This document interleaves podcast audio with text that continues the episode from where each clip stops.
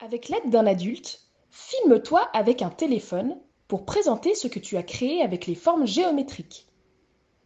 Tu dois répondre à ces questions. Qu'est-ce que ta création représente?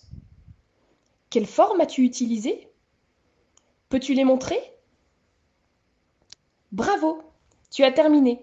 Je te félicite pour ton travail. J'espère que tu as eu du plaisir à apprendre avec les formes.